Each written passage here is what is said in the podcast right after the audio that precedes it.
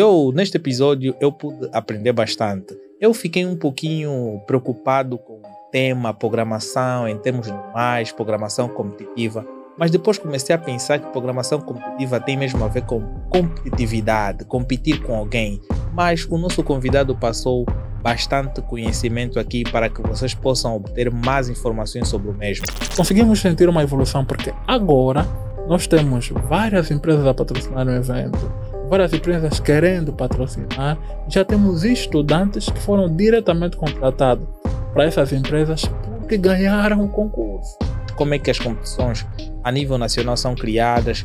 Quais são os critérios, bem como os nomes? Quem cria os problemas do concurso nacional, para ter uma ideia, são os egípcios. Não está sob controle da gestão.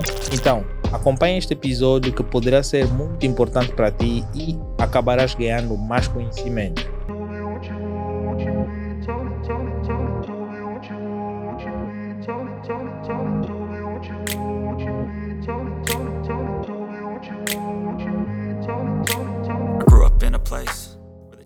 Yo, hoje vamos começar mais um episódio bem interessante. Vamos falar sobre programação, mas de uma vertente diferente.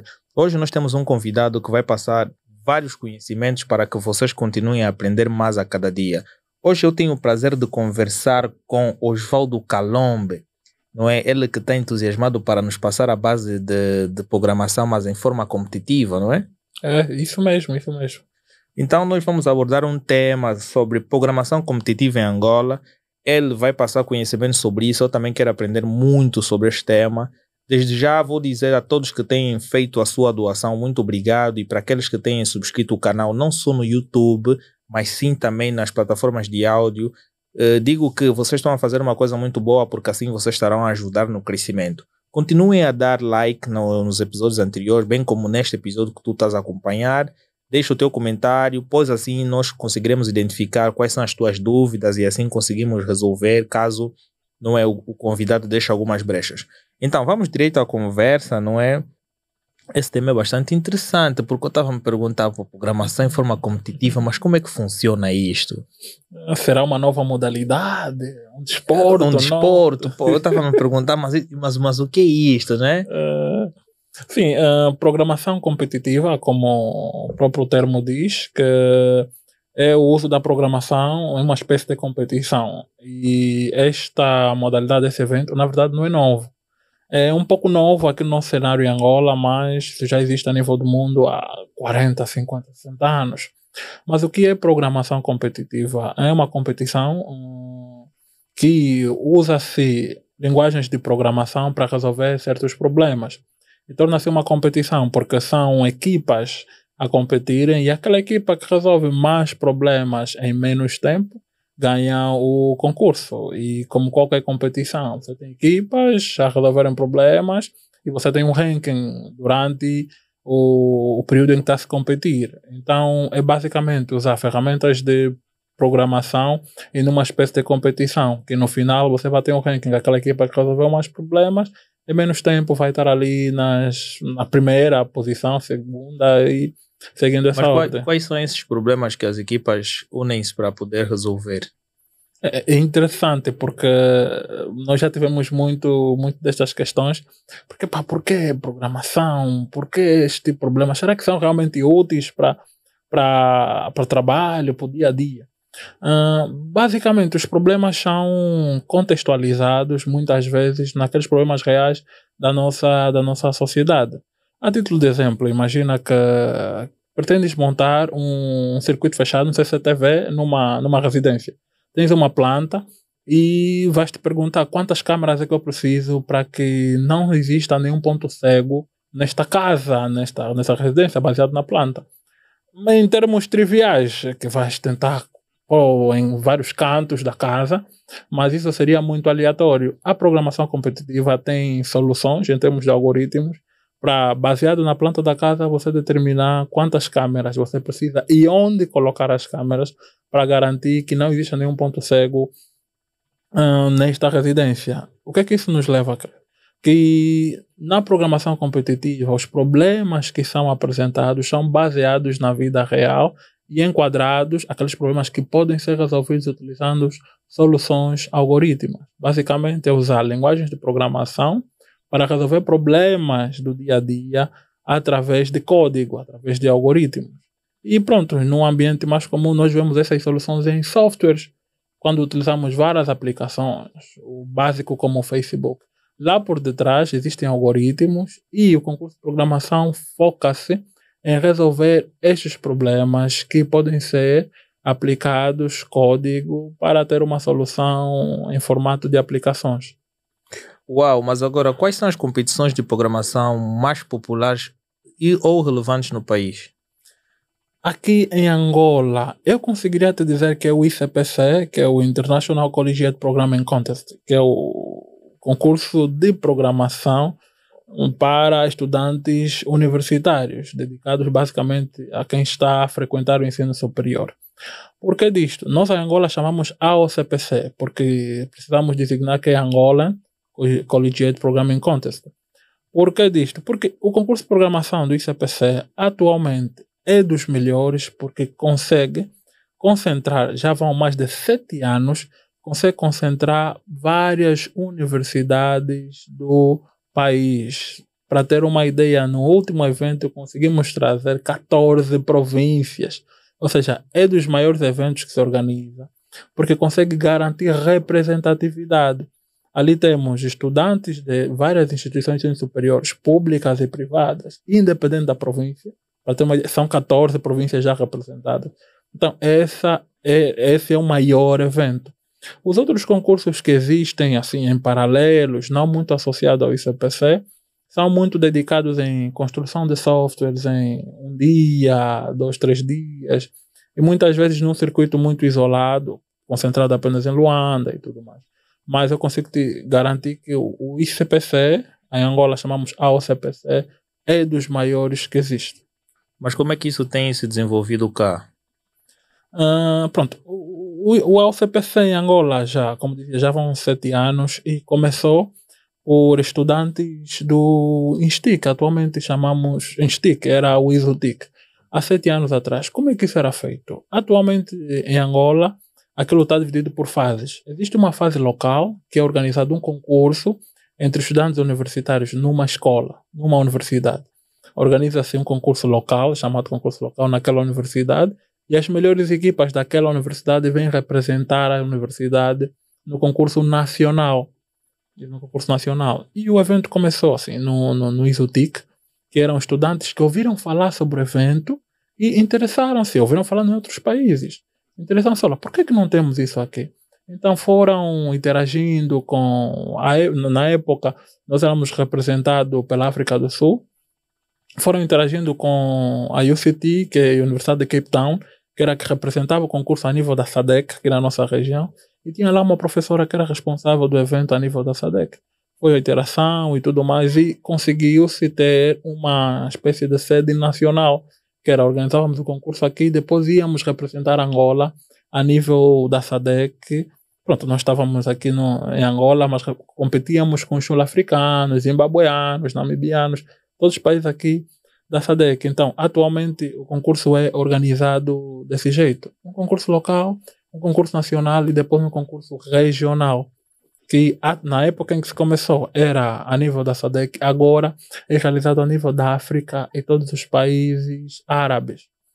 Por isso é que na fase mais acima, depois do nacional, as melhores equipas de Angola vão representar o país no Egito, que tem sido a sede do concurso a nível da África e dos países do Médio Oriente. Mas agora, uh, falando um pouquinho, não é? Falando um pouquinho de, não é, de participação e envolvimento. Como é que os estudantes e os profissionais angolanos estão se envolvendo uh, neste tipo de modalidade? Interessante, e isso é das coisas que nos motivam cada vez mais porque isso foi mudando com o tempo. Para ter uma ideia mais prática. Quando começamos o evento, nós fazíamos aquilo no laboratório do Isotic apenas. Eu vou dizendo Isotic com alguma frequência porque... Porque é a universidade de referência, né? É onde tu, tu começaste. Sim, é onde eu estudei também, onde o evento começou e pronto, atualmente chamam Instic. Então vamos ficar com o termo atual que é o Instic. Uh, quando começamos no Instic, organizávamos o concurso num laboratóriozinho. Aquilo era um laboratório de informática reuníamos lá alguns estudantes, tinha lá um professor que dava suporte, organizávamos o concurso. Era uma coisa muito fechada, mas depois, com o tempo, conseguimos concentrar, chamamos, convidávamos outras universidades, tínhamos já um auditório grande para organizar o concurso lá no INSTIC, várias universidades já vinham participar, já tínhamos representatividade, incluindo desde o início do evento, já havia o Instituto Superior Politécnico de Benguela, que é das universidades do fora de Luanda, que sempre esteve conosco no concurso, a Universidade de Catiavala Buila, também de Benguela. Então já começamos a ter representatividade, mas era apenas um assunto de estudantes. Aquilo era estudantes, professores, a direção das, das universidades estavam aquele suporte. Mas passado 3, 4 anos, conseguimos incluir o ambiente corporativo, conseguimos incluir as empresas, porque ao termos eh, estudantes mais capazes, as empresas tinham profissionais mais capazes e muitas vezes nós fazíamos era íamos para a empresa, pedíamos patrocínio, outras vezes convidávamos apenas as empresas a assistir. Algumas Mas a, a, as instituições que organizavam já tinham esse papel, os, os estudantes que montavam as suas equipas é que por sua vez iam atrás de patrocínios? Não, na verdade não. Existe uma comissão organizadora, uma direção do concurso, que vai garantir que pronto, os convites das outras universidades cheguem, que vai garantir que se vai atrás de patrocínios. E muitas vezes, olha, para ter uma ideia, nós íamos atrás, olha, queremos patrocínio, vamos organizar um concurso na universidade. Então algumas empresas já viam, para ter uma ideia, a Unitel esteve conosco desde o princípio é daqueles que sempre nos deu aquele suporte e tal. Mas depois, já estamos numa fase que as empresas é que querem mesmo patrocinar o evento. Okay. Se eu estou num evento em que tenho 14 províncias, eu tenho um evento que já temos o Ministério do Ensino Superior a dar suporte, eu tenho um evento em que tenho empresas como BFA, Unitel, a Sonangola a dar suporte no evento, então as outras empresas também querem estar representadas. E para ter uma ideia, no, no, no último ano, os estudantes que saíram no, no, no, top 3 já foram automaticamente contratados. Ou seja, conseguimos sentir uma evolução, porque agora nós temos várias empresas a patrocinar o evento, várias empresas querendo patrocinar, já temos estudantes que foram diretamente contratados para essas empresas porque ganharam o concurso. Sem ter que passar por outros critérios, porque o concurso desafia os estudantes a mais alto nível em termos de solução de problema, trabalho em equipa, algoritmo, e são essas valências que as empresas já vão procurando também. É, mas agora, quais são os níveis de participação em competições de programação? Hum, quando dizes níveis de participação, seria... Eu digo mais ou menos a, a, adesão de outras, de outras universidades, de outras províncias. Como é que, não é, como é que tu sentes? Há mais, não é, é evolução ou crescimento dos estudantes que há em Luanda em relação às outras províncias, em termos de níveis de conhecimento, uh, experiência e força de vontade? Prontos, isso, isso também é algo que nós temos lutado para trabalhar, porque muitas universidades apenas chegam para o concurso sem um treinamento. Os estudantes chegam sem ter muito conhecimento. E todos os anos essas universidades não conseguem ter bons resultados, porque, primeiro, trazem sempre novos estudantes, e o concurso, por ser muito exigente, aborda muitos temas que as universidades não dão, é preciso ter alguma experiência. Então, para as universidades em Luanda, instituições como o INSTIC, o, a Academia BAI, o ISPTEC, quando eu digo Academia BAI, me refiro ao ISAF, Instituto Superior de Administração e Finanças, o ISPTEC, já têm tido bons resultados, porque têm focado muito nos treinamentos e têm sido os mesmos estudantes a participar pela segunda, terceira vez. E o STEM também já tem tido bons resultados por essa razão. Já tem um histórico lá, porque muitas vezes o que é que acontece? Só podes participar enquanto fores estudante universitário. Quando terminas o curso, já não podes participar no concurso. Então, muitas escolas usavam esses estudantes que terminaram para ajudar os novos estudantes a terem bons resultados. Em Luanda, o nível de qualidade melhorou significativamente em relação aos anos quando começamos, nomeadamente o ISPTEC e o INSTIC têm sido as escolas que têm estado sempre no top 3, mas agora também já temos outra. Para ter uma ideia, no último evento, o top 3 já foi constituído pelo ISPTEC, o Instituto Superior Politécnico de Benguela, que é o ISPB, e a Universidade Agostinho Neto. Na, no, nas outras províncias, Benguela tem sido aquela que teve mais destaque, porque já tem participado do concurso desde o princípio e também já tem focado em treinamentos. Benguela já tem tido professores a darem treinamento, Benguela já tem, já tem alunos mais dedicados no evento. E as outras províncias também querem agora isso, porque estão a sentir, olha, eu vou num concurso primeiro ano, é para tá bem, vou lá representar, vou participar. Mas quando eu vou por três, quatro vezes e não consigo resolver os problemas, eu vou falar, qual o segredo? Mas será que esse pessoal ali está a criar problemas só para eles? Não, depois entendem que quem cria os problemas do concurso nacional, para ter uma ideia, são os egípcios. Aquilo não está sob controle da gestão de Angola exatamente, para dizer que não, como o ISPTEC organizou o concurso, então eles criaram problemas para facilitar os alunos dela. Não. Ela já tinha uma fórmula para a resolução dos problemas e foi toda uma coisa fácil. Sim, talvez ouvi esses comentários, claro, ouvi esses comentários. Que depois notaram que quem cria os problemas, a plataforma que é usada, é tudo gerida pela, pela direção do, do, do, da nossa região, que são os egípcios, o pessoal dos outros países do Médio Oriente. Eles é que dão esse suporte. Então, a nível de de adesão, já temos instituições em Luanda muito dedicadas no evento. Muito dedicadas. Estudantes que estão a treinar todas as semanas.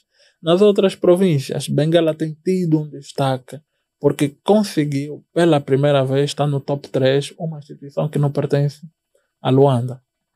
Mas agora, em termos de treinamento e preparação, não é? quais acha que são os recursos e programas disponíveis para treinar e preparar equipes ou indivíduos para competições de programação em Angola?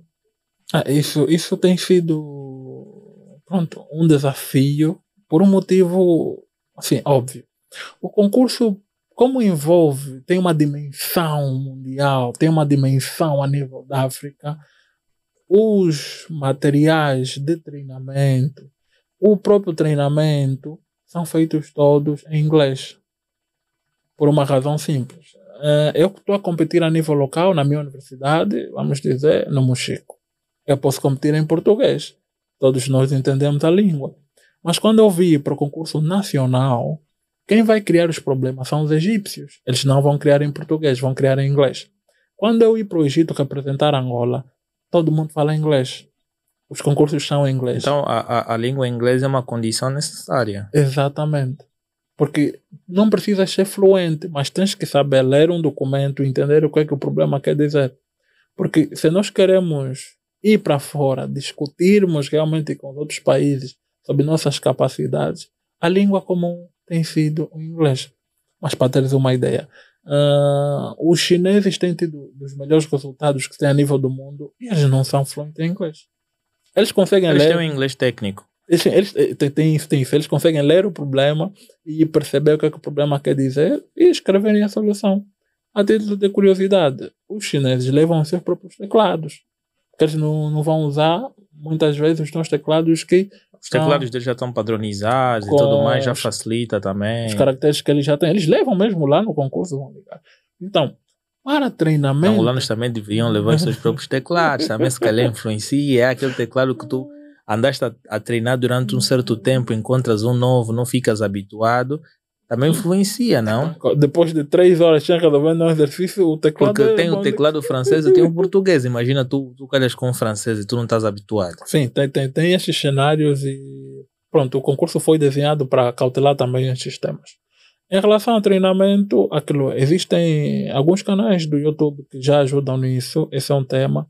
Existem os júris online que são plataformas que permitem apresentam, vários problemas, tu escreves a tua solução e são problemas parecidos ao que aparece nos concursos aqui. Escreves a tua solução e eles vão aceitar, esse, vão validar se a tua, se a tua solução está certa ou errada. Ou seja, consegues treinar a partir dali. E são plataformas usadas a nível mundial. A melhor delas é o Code Forces para esse cenário e é mantida pelos russos.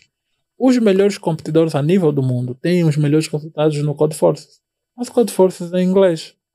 Então, para treinamento, existem um conjunto de materiais que são em inglês, na sua maioria. Claro, tem sempre os brasileiros, eles são muito bons em garantir que o conteúdo continua em português. Mas, sim, tem muito material, mas em inglês. Para treinamento, temos um professor ou outro. Eu, Oswaldo Calombe, tenho dado suporte significativo nisso. Tem um outro Antônio, tem o Vladimiro, são ex-competidores também. Então, muitas vezes temos dado esse suporte, mas mais do que isso, depende muito dos estudantes, no tempo que tiram para o concurso e no treinamento que vão fazendo de forma individual. Eh, mas agora, uh, como é que estes competidores se preparam para as competições nacionais e internacionais? Como é feito isto?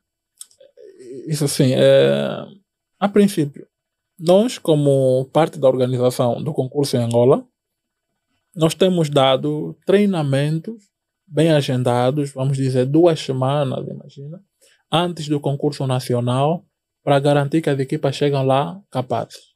Nós normalmente contratamos um professor sempre estrangeiro, alguém, um professor de um país que tem um nível superior ao nosso, para garantir que ele treine os nossos estudantes, os estudantes vão mais preparados. Mas esse treinamento não chega, porque tu podes treinar por duas semanas, mas se nunca voltares a tocar naquele assunto, não vais ter bons resultados. Nós, como organização do AUCPC em Angola, temos garantido isso, que vai ter treinamento de duas semanas, uma, três semanas, para as equipas que vão para o concurso nacional e aquelas que vão para o concurso internacional. Agora, as universidades, em particular, também têm dado os seus próprios treinamentos. E ali é onde está o diferencial. Universidades como o ISPTEC têm um treinamento próprio. O USPB, o Superior Politécnico de Benguela, também tem tido um treinamento próprio. Eu tenho ajudado muito o ISPB também no processo.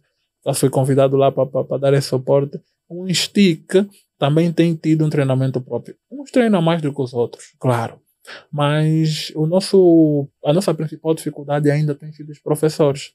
Porque eu preciso ter professores capacitados para dar suporte aos alunos para terem melhores resultados. E os meus professores, feliz ou infelizmente, é o cenário que temos, ainda temos poucos professores dedicados no concurso. Então as equipas têm feito treinamentos muito individuais. Algumas escolas de, disponibilizam um laboratório para eles irem lá sempre que precisarem.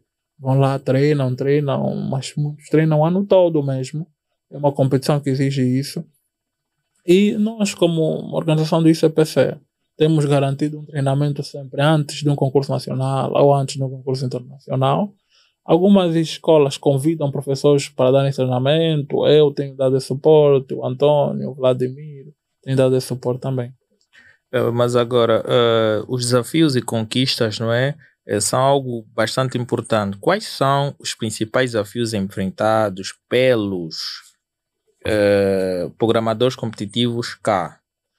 Uh, aqui, aqui tem, tem, tem, temos, temos aqui alguns, algumas dificuldades que primeiro parte de que a direção das universidades, as reitorias, os chefes de departamentos dos cursos e tudo mais, nem todos ainda dão o valor necessário para o concurso. E isso também não tem ajudado. Para teres uma ideia, o concurso de programação exige, cria códigos num computador para ser executados.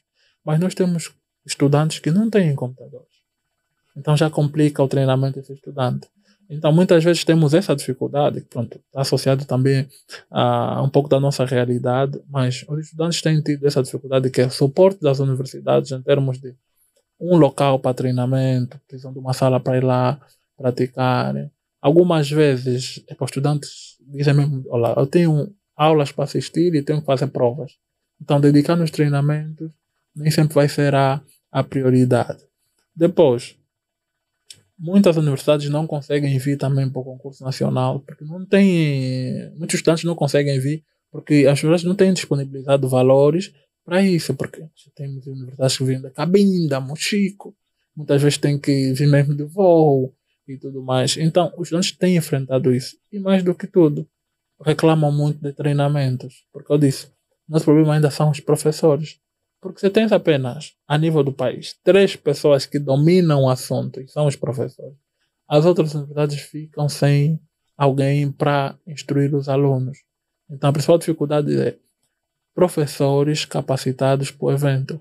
Porque você pode ter um aluno muito bom no concurso, mas ele vai estudar cinco anos, terminou a licenciatura, foi embora. Vais pegar outros que estão no primeiro. Aqueles estão em vida nova do zero. Ou seja, estás a repetir o ciclo porque são sempre novos estudantes. Mas se tiveres um professor capacitado, vai garantir que aqueles que estão a entrar agora já sejam ensinados. Então, esse tem sido os nossos desafios aqui. Mas, mas agora, quais foram algumas das maiores conquistas ou prêmios obtidos por equipes individuais ou indivíduos angolanos?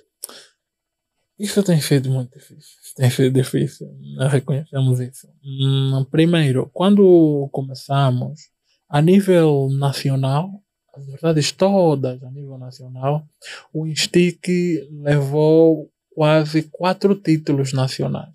Eu, Oswaldo, que te digo, já tive, já fui, eu concorri por três anos seguidos e por dois anos fui campeão nacional. Isso é um stick que já tem esses títulos.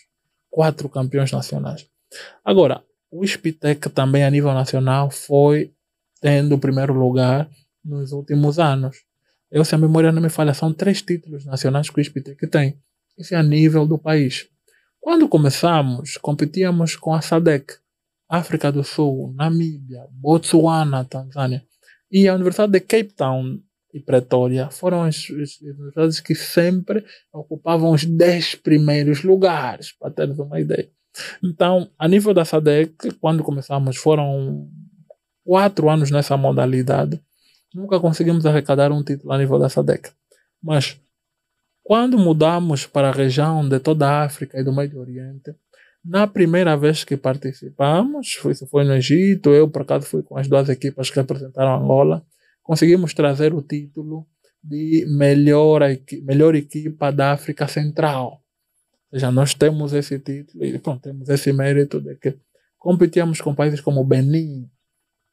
E os países todos que fazem parte da África, do centro, centro da África, nós fomos a melhor equipa. Isso a equipa de Winners, que representavam o Stick, mas aí representavam o mesmo país. E trouxemos esse título aqui.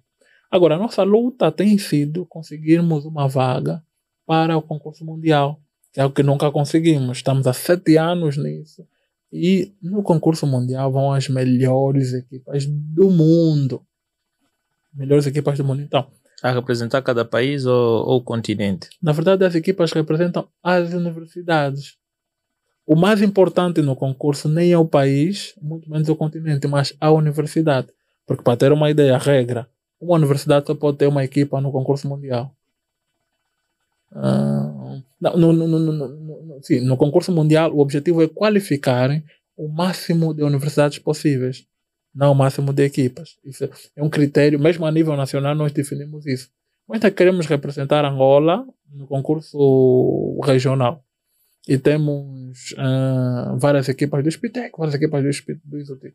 Nós, o foco vai sempre levar o máximo de universidades possíveis, não só pelo número de, de, de, de equipas, mas pelo número de universidades. Então, o objetivo, pronto, o nosso principal desafio para esse ano, o concurso regional será já no próximo mês, é conseguirmos uma vaga para o Mundial. Isso sim será um ganho histórico para nós. Mas agora, a, a comunidade, não é? Eh, a comunidade tem um papel, não é? Muito importante em termos de, de colaboração. Como é que tu achas que a comunidade, não é? Como a comunidade de programação competitiva está crescendo e se fortalecendo cá? Um, em Angola, isso já, já melhorou por um motivo simples. Primeiro é que as pessoas precisavam entender o que é, que é programação pessoas não sabiam programar é o quê? Criar softwares. Isso não era uma mensagem muito divulgada. Hoje já se sabe o que é, que é programação. Isso é um começo. Depois, a comunidade de programação competitiva cresceu significativamente. Primeiro, por incluir mais universidades, nós temos mais universidades a participarem. Hoje já temos parte da comunidade funcionários da empresa, já temos empresas envolvidas. Já seres para a Unitel, na equipa, vamos dizer, no departamento que cuida do desenvolvimento de software, falares do ICPC, eles já conhecem. Se eles para lá, do departamento de inovação, eles já conhecem o que é, o concurso de programação. Porque a título de curiosidade já se fez algum concurso de programação lá para a Unitel, um tema interno. Mas se eles para empresas como a Tesco já conhecem o concurso de programação, já se comenta sobre isso. A própria mídia já dá mais espaço para o concurso de programação. Porque era algo, as pessoas não entendiam o que é, que é programação primeiro, mas o que é, que é o concurso, o que é que é importante realmente participar no concurso. Não, mas hoje em dia a mídia já fala. Angola vai para o pro Egito um, competir para o Championship, que é o campeonato africano. dos países do Médio Oriente, já vais ouvir notícias sobre isso. Pá. Angola vai representar. E quando sairmos de lá com bom ou maus resultados, vai sentir que já vai se falar sobre o assunto. Então, já temos muitos programadores que sabem do concurso de programação e já se comenta. Já temos muitos profissionais ligados à tecnologia que já sabem o que é concurso, já comentam. E já temos profissionais até que não estão ligados à tecnologia, mas porque viram que a sua universidade foi participar, ela é de um outro curso, mas foi, viu que a sua participou. Já viu que a sua empresa patrocinou aquele evento, então ele já sabe, oh, existe um concurso de programação em Angola, e a minha empresa patrocinou. Então, isso já cresceu, já cresceu e muito. Porque antes era um cenário no laboratório, tínhamos uma única, duas, uma ou duas pessoas que davam suporte, hoje já temos uma equipa envolvida. Porque vemos os eventos cresceram, já temos uma dimensão, já conseguimos trazer no auditório convidados de 50 a 100 pessoas, já temos vários estudantes, já temos várias empresas, então já é um assunto que vai ganhando espaço na nossa sociedade.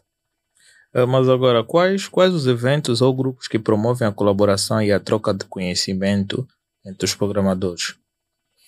Hum, pronto, aqui saindo um pouco do, da programação competitiva, porque é preciso uh, falar de programação dos programadores antes de entrar na competitividade.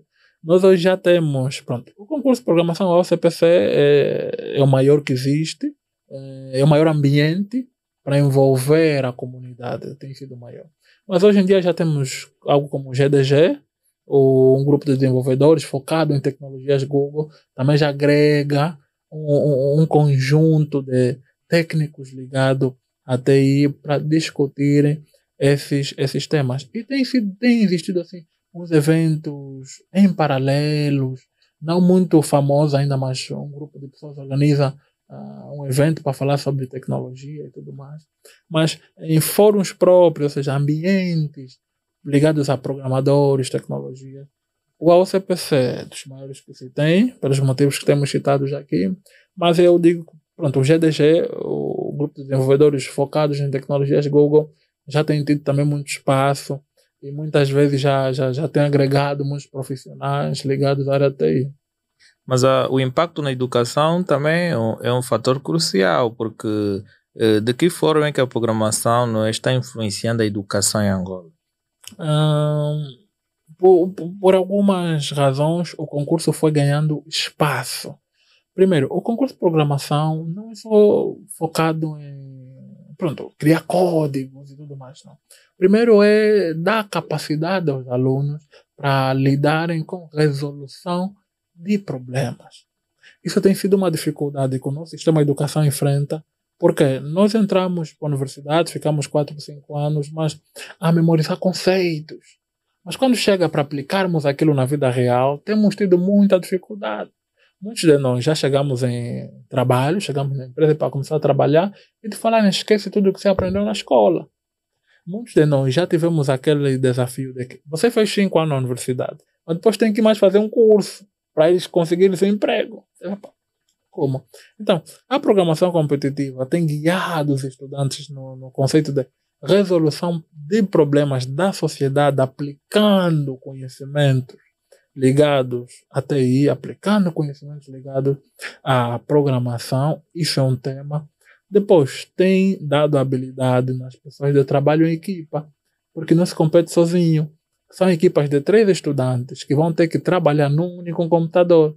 Você vai ter que aprender a interagir com Não, eu, eu, pensava que cada um tem o seu computador, único sistema interligam e cada um vai inserindo as suas opções, né? Sim, mas felizmente não é desse jeito. Para trabalhar a capacidade mesmo dos alunos em trabalhos de equipa. Porque nós ainda temos muita, muitos profissionais que têm dificuldade de lidar com o colega. Entendeu? O trabalho que o colega fez. Sentir que não, o que ele fez é o melhor. E mais do que isso, termos ali a capacidade de trabalhar em equipa nos dá uh, soluções mais rápidas, mais eficientes. Então, o curso de programação também é focado nisso. Tem um único computador que os três estudantes têm que partilhar. Então, eles vão ter que saber trabalhar em conjunto para terem sucesso no concurso. E mais do que isso, são cinco horas de competição para resolver 12 problemas. E você pode ficar as cinco horas e não conseguir resolver nenhum. Então, dá a prática de trabalhar sob pressão a mais alto nível.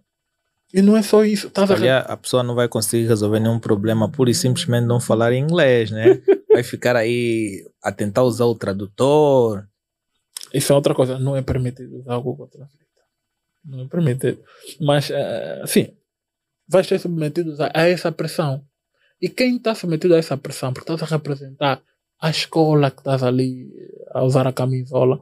Então, dá essa capacidade no sistema da educação, fortalece essas habilidades aos estudantes, trabalhar sob pressão, aprender a usar ferramentas para lidar com problemas da vida real, uh, trabalho em equipa e outra, intercâmbio. Muitos de nós estudamos em Luanda, mas nunca interagimos com estudantes que fizeram o mesmo curso que nós, que estão em Quando Cubango. O concurso te dá esse ambiente. Hoje eu, Oswaldo, eu tenho amigos em Benguela, tenho amigos no Ambo. Não foi por outra via, porque participávamos juntos no concurso. Hoje eu consigo interagir em termos profissionais. Olha, eu quero fazer um negócio, pronto, no Cunene. Eu conheço pessoas do meu curso, porque nós conhecemos no concurso de programação, que vivem no Cunene. Então ligo para essas pessoas. Então consegue nos dar esse intercâmbio. E é o único ambiente que consegue proporcionar isso. Fizemos cinco anos, não conhecemos ninguém que faz o nosso curso de outros lados. Ah, mas agora, as universidades, se, segundo tu, não é, são três estudantes que representam cada instituição. É o que significa dizer que há um campeonato interno para selecionar os três que vão representar a instituição. Na verdade, são três estudantes que acompanham uma equipe. Uh, então, o que, é que acontece num cenário assim mais prático? O coordenador do curso, ou o responsável lá do evento, diz: vamos organizar um concurso local para determinarmos as equipas que vão representar a nossa universidade no concurso nacional. Para isso, é, vai passando das, em salas, tem um ambiente mais prático, nas salas de aulas que fazem cursos de informática, telecomunicações, matemática. Então, ele diz que pô, os estudantes são livres de escolherem entre eles três pessoas que decidem formar uma equipa. Então, é feito um concurso interno por equipa, uma equipa composta por três pessoas, por equipa para, selecionar a melhor equipa a representar o país. Imagina que em uma equipa só tem um cara que é o superdotado e três são segue-bala. E o cara que é o superdotado resolve todos os problemas e os segue-balas estão simplesmente aí para olhar e não fazer nada. Isso, isso tem... Será que no final a instituição não tem a capacidade de dizer, não, este é bom, vamos unir com aquele, com aquele, vamos formar uma equipa? Algumas instituições têm feito realmente isso. Organizam um concurso individual. Cada um vai lá sozinho e compete. Pegam os três melhores e formam uma equipa. Ali eles vão conseguir garantir a equipa mais forte que conseguirem. Mas isso é uma discussão que se tem a nível do mundo. Para teres uma ideia, nós interagimos muito com os países da América Latina desde Cuba, México. Eu pessoalmente interagi muito com esse pessoal sobre o tema de concurso de programação. Eles focam muito na ideia de eu ter uma equipa que conseguimos ser amigos. Ali facilita, olha, vamos treinar sobre o concurso. Epá, somos cambas, fica fácil. E treinar sobre o concurso. Mas existe um outro lado, que são os russos. Os russos são mais uh, rigorosos no profissionalismo. Eles dizem, não precisamos ser amigos nós estamos aqui com um propósito. Vamos que Vamos estudar. Vamos estudar. Não é que tem um problema com. Não, somos colegas e tudo mais, mas vamos estudar. E vamos garantir que os nossos melhores alunos é que nos representam. Se és amigo de fulano ou não, nem é o caso. Que estamos a levar o mais alto nível de conhecimento. Então os russos fazem muito disso. Os concursos individuais depois pegam nesses melhores alunos que eles têm, criam as equipes para garantir que haja um equilíbrio. E para teres uma ideia, durante o concurso, se a memória não me fala, no concurso mundial já vão 46 edições do concurso mundial. Só uma vez é que uma equipe resolveu todos os problemas. Nunca conseguem terminar. Porque muitas vezes por esse desequilíbrio é que você tem um cara que é muito bom e tem os outros que são nível médio ou mesmo uns que não têm mesmo experiência, mas foram juntados por quê? Porque são amigos. Olha lá, para montar uma equipe ali de programação, para vou te chamar, és meu colega, somos amigos na FAO, vamos, mas provavelmente o teu foco nem é programação. provavelmente não entendes nada de inglês. Então, muitas vezes esses desequilíbrios também dificultam um pouco a qualidade da equipa. Porque podes ter realmente uma equipa em que tens um estudante que resolveu todos os problemas, ou os seis problemas que aquela equipa resolveu. Ele fez sozinho. Os outros estiveram apenas lá para acompanhar. Existe sim essa dificuldade. E algumas escolas criam os critérios para dizer, olha, não, precisamos ter os melhores. Então, você se junta com aquele, você se junta com aquele, para garantir que tenhamos a melhor equipa. Outras escolas adotam lá. Precisamos, vamos levar três equipas para o nacional. Então, vamos pegar dos melhores alunos, eles formam equipas separadas para garantir que as equipas estejam em um bom, em um bom nível. E tem acontecido muito isso. Mas agora, como é que os, os mentores estão ajudando a moldar o futuro? M muitas vezes, hum, estes mentores envolvem nós como organização do concurso, nós como coordenação do concurso, os professores, os coordenadores do curso, que têm acompanhado os, estudantes para o evento. Em relação ao futuro, tem alguns aspectos que agora começou a ser um problema para nós, que é quando os estudantes ganham o concurso, as empresas vêm logo querendo lhes contratar. Muitos deles ainda nem terminaram a universidade, estão no terceiro ano. Olá, vimos que você é muito bom e estamos a te oferecer uma proposta. Você que está na universidade no terceiro ano, vão te pagar 600 mil kwanzas. Muita gente, muita gente tende a deixar os estudos. Para para dos salários. Sim, é, pá, fica um pouco complicado. Resolver o problema do arroz. é, pá, a nossa situação também não ajuda muito. Esse é um problema que estamos a ter agora. Um outro problema é que muitos mesmo desistem. Porque muitos, principalmente no, no, nos primeiros anos do concurso, olham, isso não é importante. Eu tenho minhas cadeiras na FAO para bater, é vou ficar aqui no concurso porque tenho que estudar para ter bons resultados. Isso não é importante. E depois também não influencia, não diz ainda se tu saís em primeiro lugar lá na competição e deixas as cadeiras que provaste. Se tivesse um grau de influência, levas um, uns 10 em cada disciplina, aí tudo bem, mas não nada disso acontece. Sim, então, muitas vezes a nossa luta é garantir que os estudantes estejam motivados a participar e tentar lhes mostrar vantagens que isso pode, que isso pode carregar. Algumas instituições são mais espertas. O que é que fazem? Se o meu estudante é o melhor programador na programação competitiva do país, as cadeiras de programação ele está dispensado na hora. Ele pode fazer a prova, mas vai ter, vai ter bons resultados, isso é garantido. Porque os problemas que aparecem no concurso são muito mais difíceis que as provas que os professores aplicam. Okay. Muitas vezes ligado, sempre que é ligado às cadeiras de programação. Algumas escolas são mais eh, atentas a esses aspectos. Então eles falam, não, o aluno vai estar dispensado. Outras, olha, elabora um trabalho apenas, apresenta e vai garantir que a tua nota esteja esteja em condições. Outras escolas não conseguem dispensar por questões pedagógicas, mas conseguem dizer que, olha, você vai fazer a prova numa outra altura, porque nessa fase tem que estar concentrado no concurso. Pode ficar descansado que quando terminar o concurso, vamos dar uma, duas semanas para fazer as provas que não pode fazer agora. Então, muitas escolas têm a, aplicado este, estas estratégias para garantir que o estudante esteja um pouco mais motivado nesses aspectos também. Porque se eu sou. Imagina que a equipa do Spitec ano passado é ganhou o concurso nacional. Eu ganhei o concurso nacional, garanti que o nome do Spitec esteja em primeiro lugar e fui representar Angola no Egito. Quando eu volto, então me dá prova de programação no professor.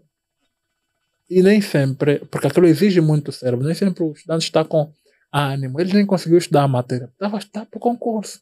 Então ele vai ver, epá, não é muito justo. E depois, ele vai lembrar o que é, que é o foco dele para que ele terminar o curso e ir embora. Então, alguns tendem a não se focar tanto no concurso e mais nas disciplinas, porque têm receio dessas desvantagens. Então, a nossa luta tem sido isso. Garantir-lhes que, olhar para o futuro, existe uma vantagem participar no concurso de programação, vai dar-te maior networking, vais conhecendo mais pessoas as empresas vão te conhecer. Eu, Oswaldo, quando chego numa empresa, digo que fui campeão nacional de programação competitiva. O concurso chama-se ICPC.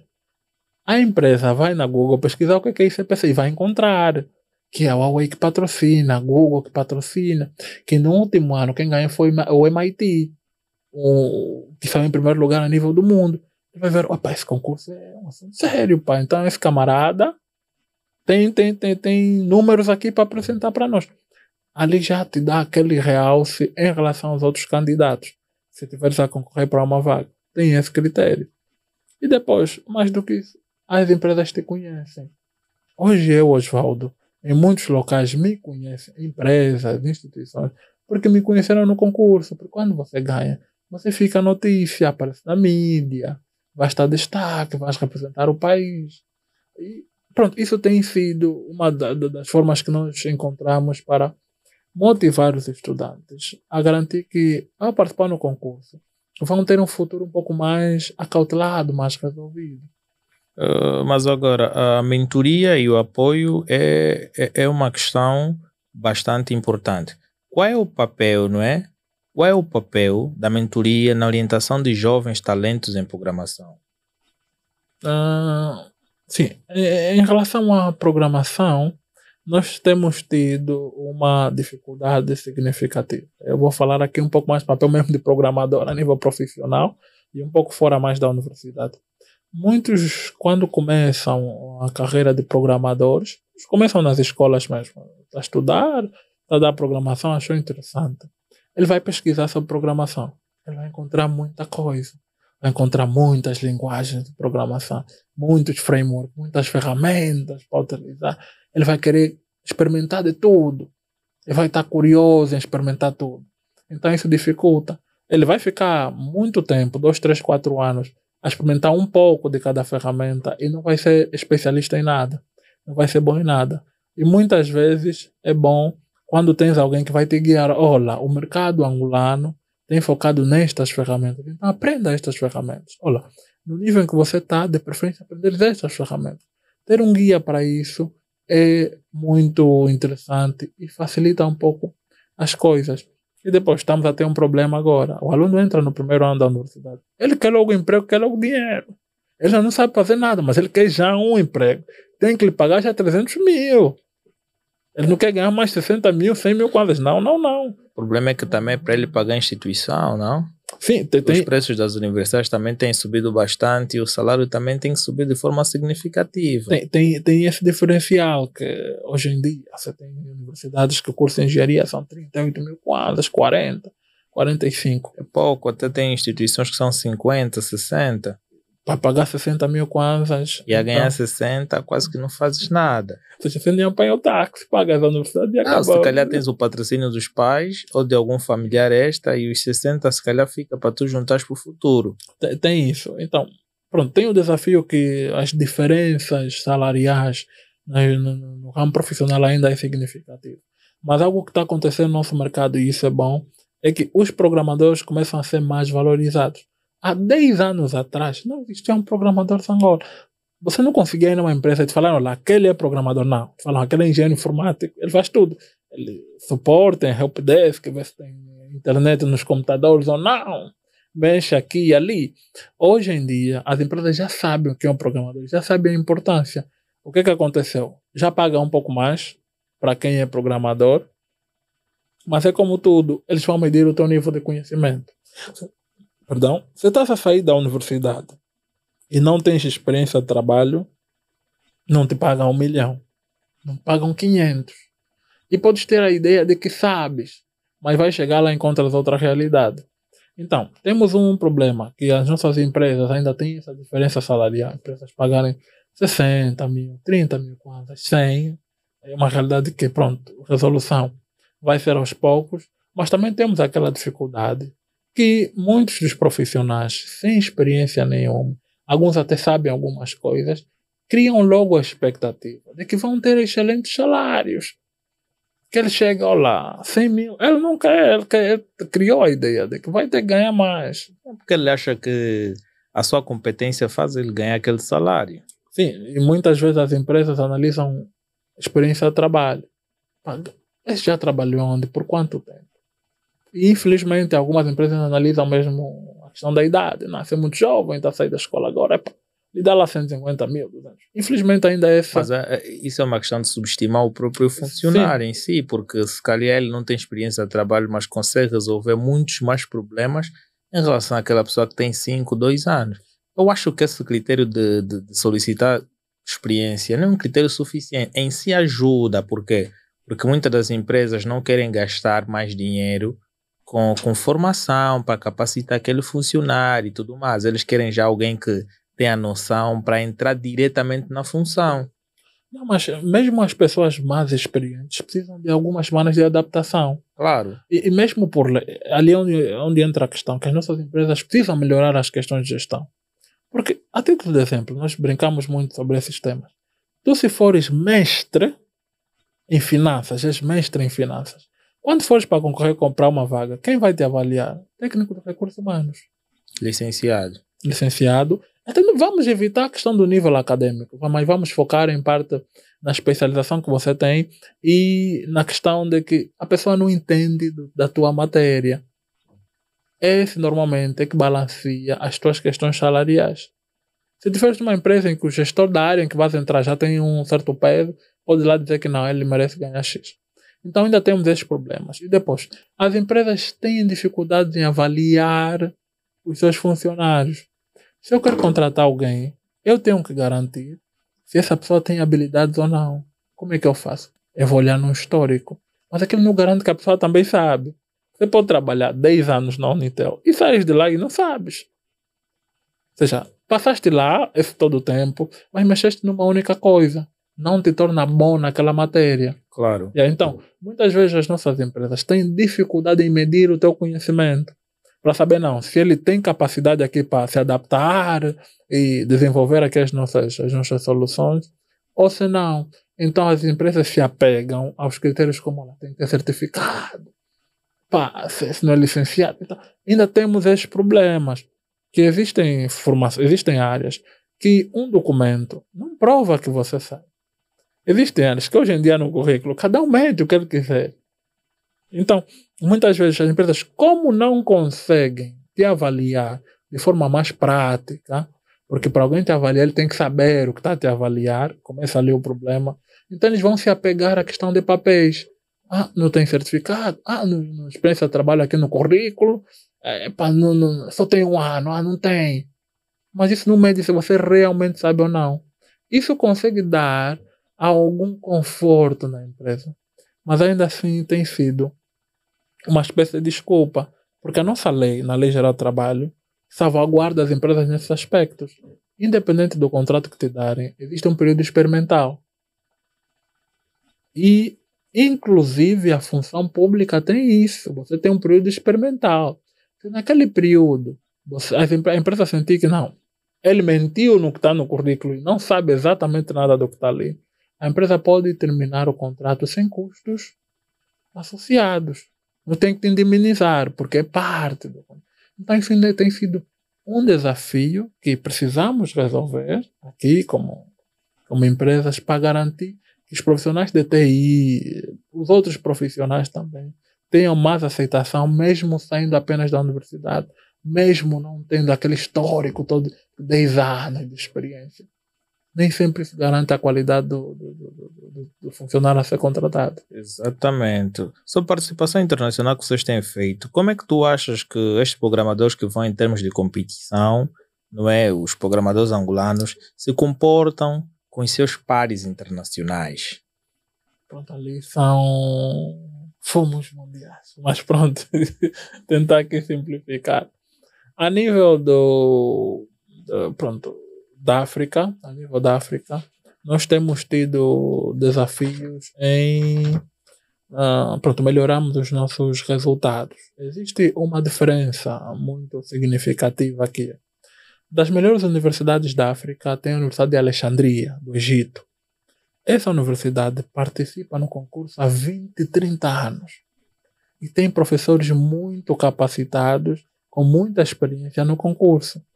Então, certas universidades têm tido melhores resultados no evento. Pelo nível de experiência. Pelo nível de experiência que tem. Não sempre dos alunos, mas muito mais dos professores.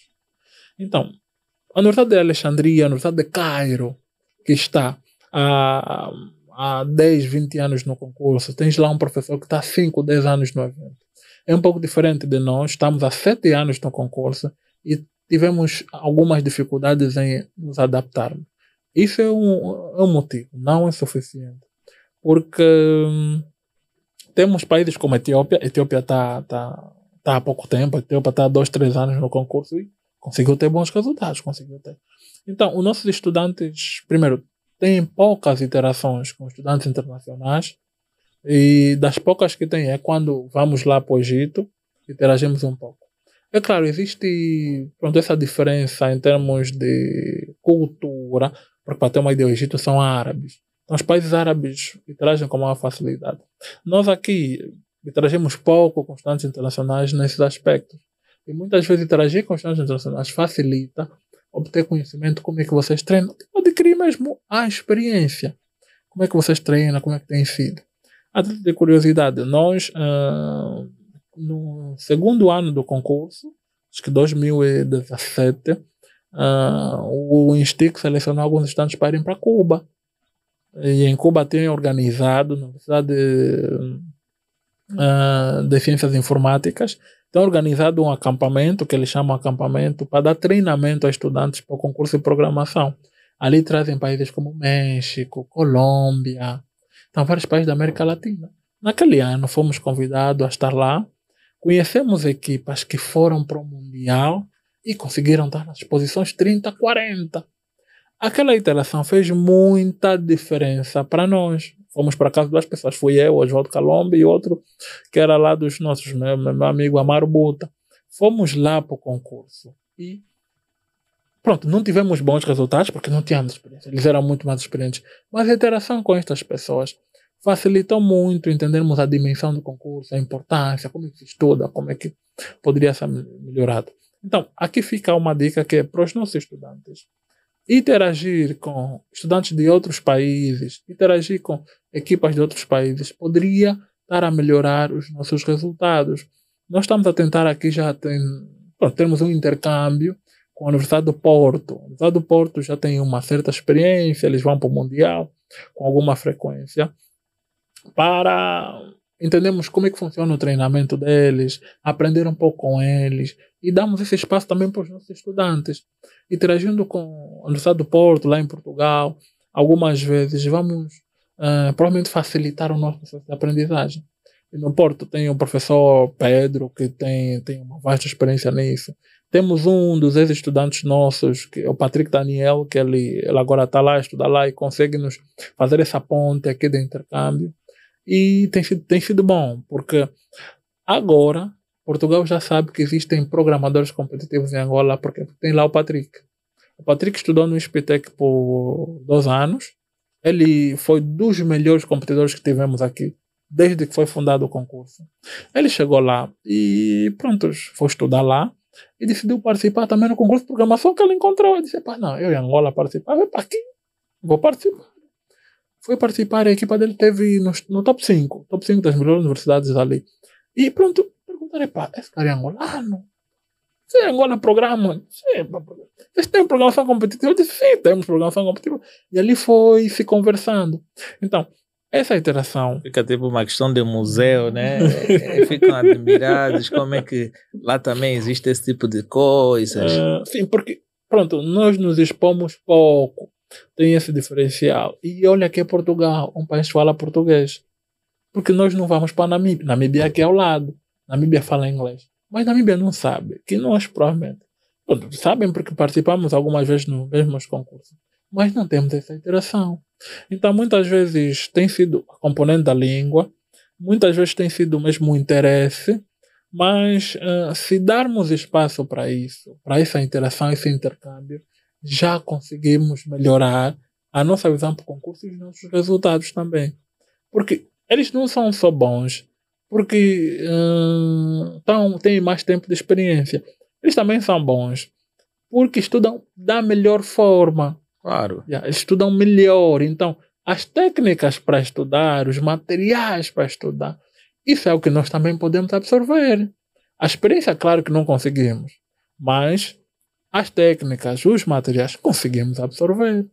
Então a interação provavelmente facilitaria isso. Eh, mas agora, uh, quais são as oportunidades e desafios uh, de participar em competições dessa natureza, em competições globais? Uh, pronto, os, os, os, desafios. Para ter uma ideia, durante muitos anos existiu, existiu o ICPC a nível do mundo, mas existiu um concurso da Facebook também, existiu da Google também, e são todos na mesma modalidade. Ou seja, tem problemas também a ser resolvido, os problemas são parecidos que acontecem no ICPC, e, e são concursos mundiais. Qualquer pessoa em qualquer parte do mundo pode se candidatar e tudo mais. Uma, o, o principal desafio, primeiro partia do, do, desconhecido, que não sabíamos que isso existia. Enquanto os outros competiam há muito tempo, não sabíamos que isso existia.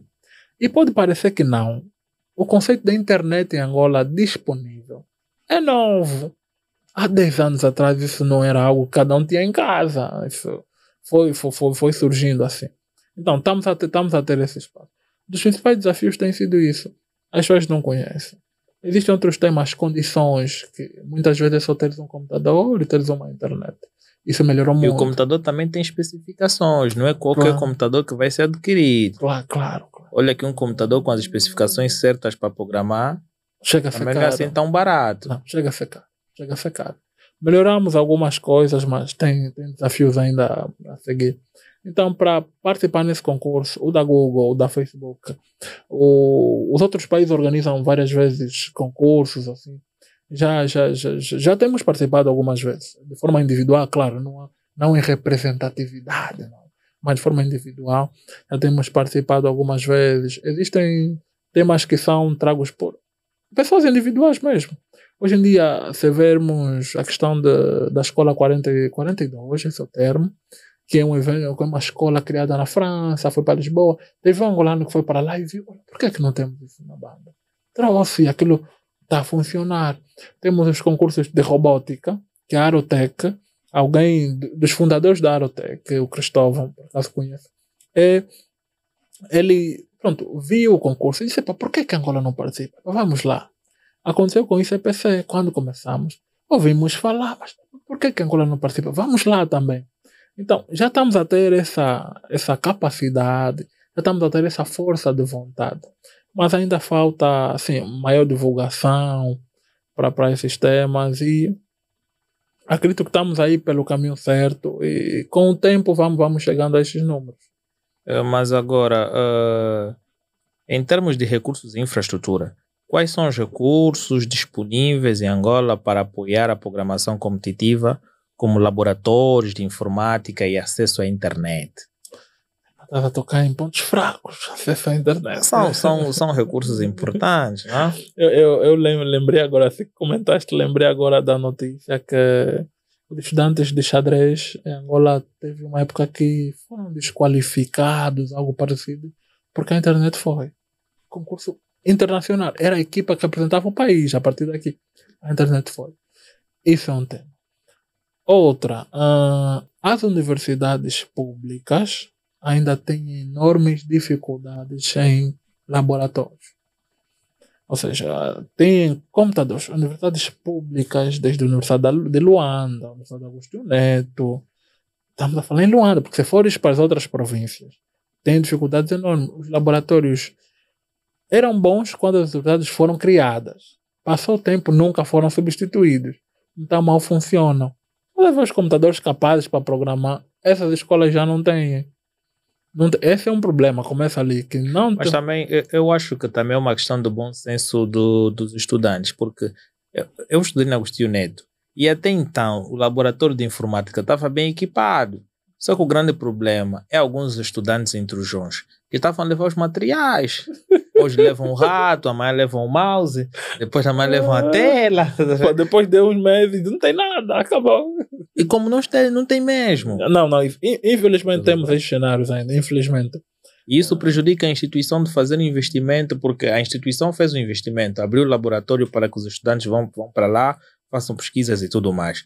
Estudante é aquele que aproveita-se do bom senso da, da instituição. Sim, tem, tem cenário. E depois as instituições fazem também um plano. Né? Para criar um laboratório para durar 5, 10 anos. Se em dois anos me roubam os materiais, eu não tenho dinheiro para cuidar disso. Claro. Então tem. tem é, mas também 5, 10 anos, pô, com a tecnologia avança assim, mano. Não, não dá. Mas é, é, é, levar em conta que, pronto, montar laboratório. Tem outras razões para isso, mas montar laboratório tem um certo custo. Vamos ver que se pretende fazer todos os anos esse investimento. é, é um pouco difícil de se fazer. Um pouco difícil. Então, pronto. Infraestrutura, muitas coisas já foram resolvidas. Alguns já têm seus computadores privados, isso já facilita para treinar em casa. O acesso à internet ficou mais barato. Nós temos internet 200 quanto. Há cinco anos atrás isso não existia. Era coisa de privilegiados e tinha um custo significativo. As pessoas hoje já têm WhatsApp com alguma frequência. Mas ali vamos entrar noutra componente. Podemos até ter recursos, infraestrutura internet. As pessoas têm que estar focadas nisso. Então, em questões de computadores, muita gente já tem computador pessoal, isso já facilita. Em termos de instituições, já temos mais universidades com laboratórios de informática. E antes era que tinha um laboratório, cada, todos os cursos faziam ali, mas hoje já temos escolas muito bem equipadas, muito bem equipadas. Isso já facilita muito o processo. A internet já tem um acesso maior, ou seja, muita coisa também mudou. Ainda há um trabalho enorme para fazer. Temos ainda dificuldades, roubam. Ser aluno, o futuro da manhã rouba mouse do, do laboratório. Temos esses problemas. O futuro do amanhã. tem, tem, temos esses problemas ainda, mas sim. Uh, em termos de infraestrutura e internet, já, já temos mais apoio. Já temos mais apoio.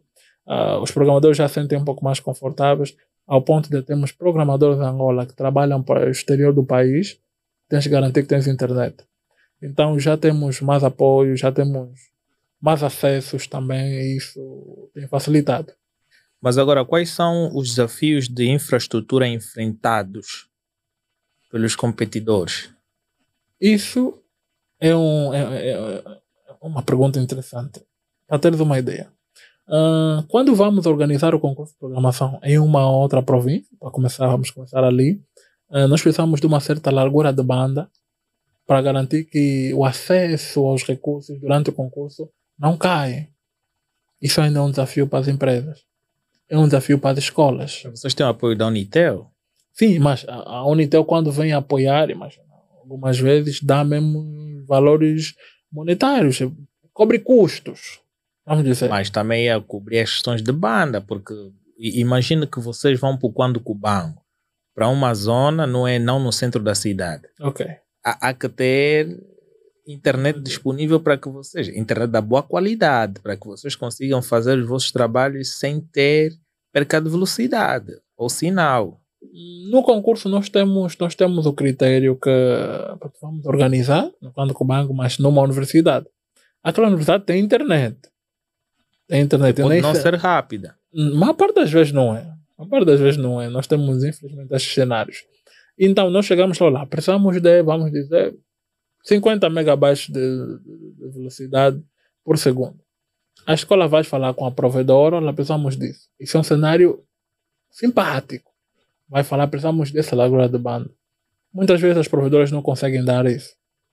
Claro, a Unitel tem sido bem competente em alguns, nesses aspectos também. Tem, tem tido uma internet boa. Outras vezes, dá mais largura de banda, inclui mais dinheiro. E ali entra o apoio da reitoria da universidade, falando, não, eu vou gastar mais um concurso de um dia. Para usar a internet que vocês têm ali e pronto. Outras vezes o que nós pedimos basicamente é direcionar a internet toda da instituição para aquele laboratório. Nos concursos locais nas universidades temos esse desafio. No concurso nacional já não. No concurso nacional já a internet é garantida aquilo nós garantimos que tem a largura de banda suficiente. E nos últimos anos que organizamos no Spitec, a internet lá já é um mimo. Mesmo quando organizávamos no, no Stick, de todos os anos, a internet já era garantida que era boa, porque existia um plano que a escola dedicava toda a internet naquele dia para aquela sala. O auditor, toda a internet da instituição vai ser dedicada ali. Quando fomos organizar concurso em Benguela, no Instituto Superior Politécnico de, de, de Benguela, nós lá pedimos mais largura de banda. A equipa conseguiu garantir que toda a internet fosse dedicada ali, só sobrava internet para a sala da reitoria. Naquele dia era o dia do concurso. Algumas escolas conseguem nos garantir isso, outras não, infelizmente. Então, ainda enfrentamos esses problemas, sim. E cada vez mais, sempre que organizamos um concurso, convidamos as reitorias, as coordenações e passamos essa mensagem. Precisamos garantir melhores condições. E pronto, uns têm melhorado, outros ainda nem tanto. Uh, mas agora, uh, em termos de empreendedorismo e oportunidades de carreira, não é? Uh, como a programação competitiva está relacionada ou está relacionada com as oportunidades de carreira e empreendedorismo cá? Uh, em termos de empreendedorismo, o que eu consigo dizer é que a programação competitiva consegue te dar um networking, consegue te dar um espaço para conheceres pessoas de empresas, conheceres pessoas de outras províncias, conheceres pessoas que estão a fazer o mesmo curso que você, mas em outras escolas. Isso consegue te dar um espaço, um fórum ali de discussão para garantir que você tenha um networking, conheça pessoas que pá, montar um negócio, business, partilhar ideias e ter soluções a partir dessa interação. Isso é um, um detalhe. Em termos de empreendedorismo, tem sido muito focado, focado nisso. Em termos de carreiras, nós temos garantido sempre que convidamos empresas para assistirem ao concurso. Isso vai garantir, primeiro, ao participar no concurso, em que se inclui um currículo, você vai conseguir adquirir no teu currículo, em termos de experiência profissional, que eu participei no concurso de programação. Pode não ter ganho, mas eu participei do concurso nacional de programação.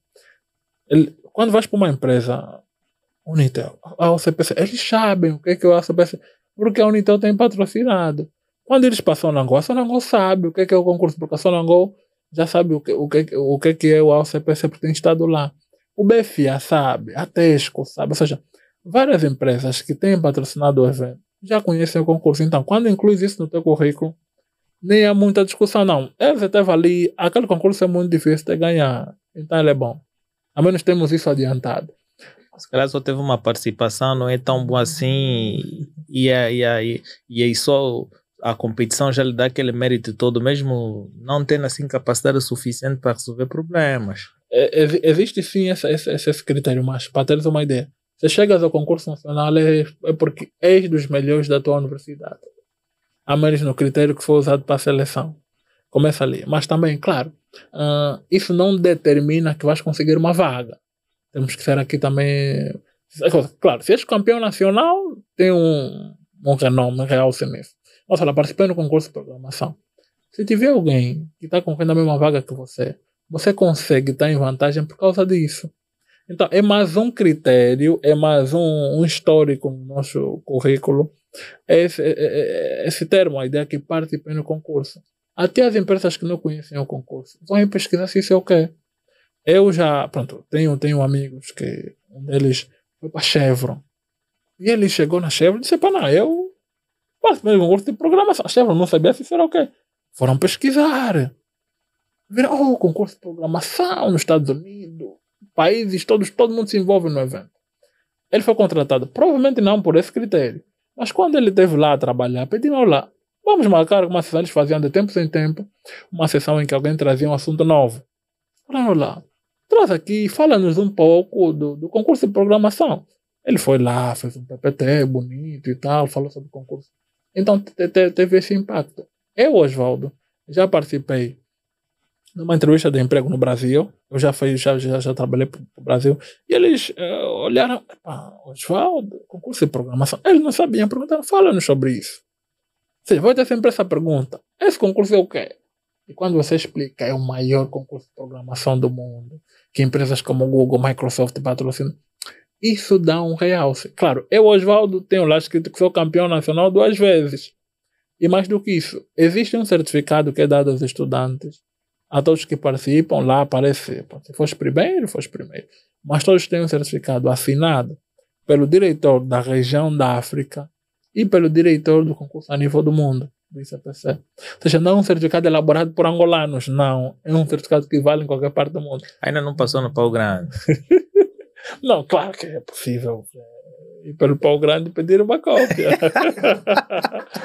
Mas nem, nem, nem, é, nem é só por isso. Existe um site mundial do ICPC que lá consegue encontrar a tua equipa. Ah, participaste, está bem. Que ano? Ano X. Está aqui para qual ano X? Vão lá no Google, tem ICP, site do ICPC, selecionam um parceiro que é concurso nacional Angola, Vamos ver o resultado do ano passado. Ah, ok, tem tua equipa aqui, ok. Tá lá. Olá, é o ICPC. Mas como é que são feitos os nomes das equipas? Não, isso, é, isso é a parte interessante, assim, a arte que existe no concurso. Aqui. São os estudantes quem dizem. Pronto, escolhem o nome que querem. Tivemos equipa, a minha equipa era Again. Again, porque para voltarmos para o jogo, estamos aqui again. Existiam equipas como The Winners, eles sentiam-se os vencedores. A equipa que ganhou o concurso nacional no mês passado, Bungle Bang.